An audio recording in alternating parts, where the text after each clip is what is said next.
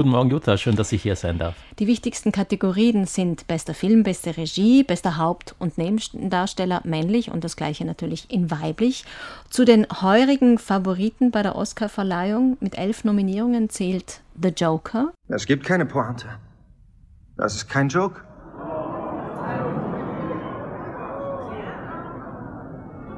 Das ist Ihr Ernst? Ja, Sie sagen, dass Sie diese drei jungen Männer getötet haben? Mhm. Und warum sollten wir Ihnen das glauben? Naja, ich habe nichts mehr zu verlieren.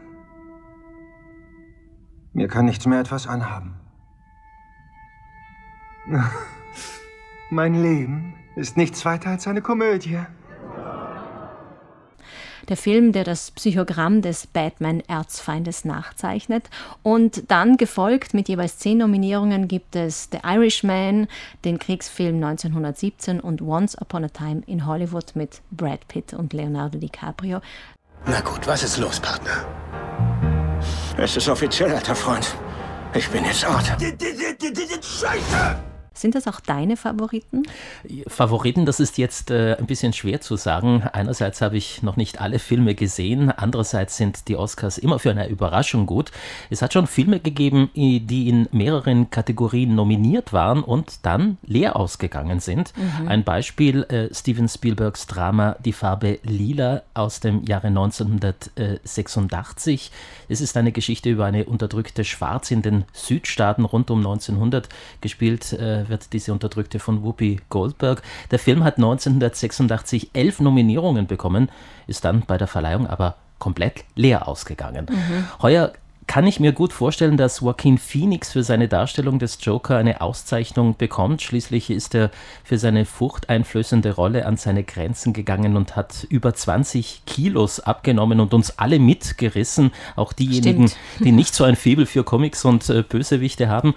Äh, auch Martin Scorsese hätte sich wieder mal einen Preis verdient, finde ich. Ein Filmemacher, der viele Jahre lang bei Oscarverleihungen stiefmütterlich behandelt wurde, immer wieder leer ausgegangen ist und erst 2000 2007 seinen ersten Oscar mit nach Hause genommen hat.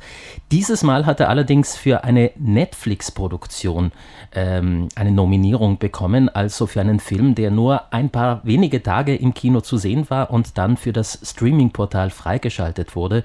Da weiß ich jetzt nicht, wie aufgeschlossen die Academy für solche Filmproduktionen ist. Bei den Hauptdarstellerinnen tippe ich auf Renee Zellweger. Sie hat den legendären Bühnen- und Filmstar Judy Garland meiner Meinung nach eindrucksvoll verkörpert und bereits einen Golden Globe dafür bekommen. Den Film Judy kann man sich übrigens noch in den Kinos anschauen. Ist aber wahrscheinlich nicht der einzige Film, der Oscar nominiert ist und in unseren Kinos läuft, oder? Da gibt es im Moment einige. 1917 zum Beispiel das Kriegsdrama von Sam Mendes, das in zehn Kategorien nominiert ist, läuft noch in unseren Kinos genauso wie Parasite die südkoreanische Familientragikkomödie, die als bester fremdsprachiger Film ausgezeichnet werden könnte, und auch Jojo Rabbit, den rabenschwarzen Anti-Hitler-Film finden wir am Kinoprogramm.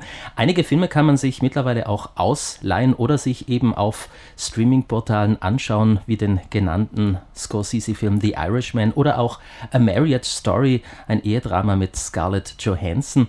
Heuer haben wir ja das große Glück, dass die meisten Filme, die wir, die für einen Preis gehandelt werden, bei uns bereits gezeigt wurden und werden. Mhm. Moderator wird es dieses Jahr auch keinen geben, so wie letztes Jahr. Die Stars werden sich wieder gegenseitig hochleben lassen. Was bringt denn eigentlich so eine Oscar-Auszeichnung den Filmen und den Filmemachern?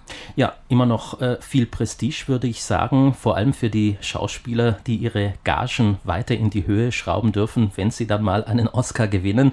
Und ein Oscar-Gewinn in den Hauptkategorien spült immer noch viel Geld in die Kinokassen. Ich habe mal nachgerechnet, im Durchschnitt der letzten zehn Jahre spielt ein Oscar-Gewinnerfilm weltweit circa 170 Millionen Euro ein.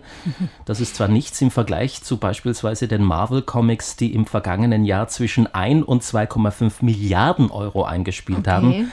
Aber ein Oscar-Film schafft es meist, einer der besten 20 Filme im Jahr zu werden. In der Nacht von Sonntag auf Montag findet die 92. Oscar-Verleihung statt. Wirst du dir, Stefan, diese Oscar-Verleihung anschauen? Also ich muss all jene, die mir vertrauen, äh, enttäuschen. Ich tue mir das ehrlich gesagt nicht mehr an. Aber hast du früher? Früher mal äh, zu meiner Studentenzeit mehrmals. Mhm. Also da bin ich dann auch ins Kino gegangen und, und habe mir dann die ganze Nacht gegeben mit Energy Drink und, was, und, und allem, was es dazu braucht. Genau. genau. Äh, heuer hätte ich zwar die Gelegenheit dazu, äh, mir die Oscar-Nacht im Fernsehen anzuschauen, weil ich am Montag frei habe und nicht das Frühstücksradio moderieren muss, aber ich schaue es mir dann lieber im Laufe des Montages an. Im Schnelldurchlauf, da hat sich dann schon herumgesprochen, welcher Film die meisten Oscars gewonnen hat, welche Schauspieler sich über eine Auszeichnung dürfen freuen, welcher Regisseur und so weiter und so fort. Hast du einen ganz persönlichen Favoriten? Magst du das verraten? Also der Joaquin Phoenix hat schon gut gemacht. In The Joker. In The Joker, ja. ja. finde ich auch. Ich mhm. habe ihn auch gesehen. Ich fand ihn auch fantastisch. Wir werden Montag früh dann schlauer sein. Kollegin Ursula Oberschmidt wird Montag früh dann für Sie im Frühstücksradio erzählen, wer die begehrten Auszeichnungen, die Oscars gewonnen hat. Dankeschön, Stefan Windecker, unser Kinoexperte.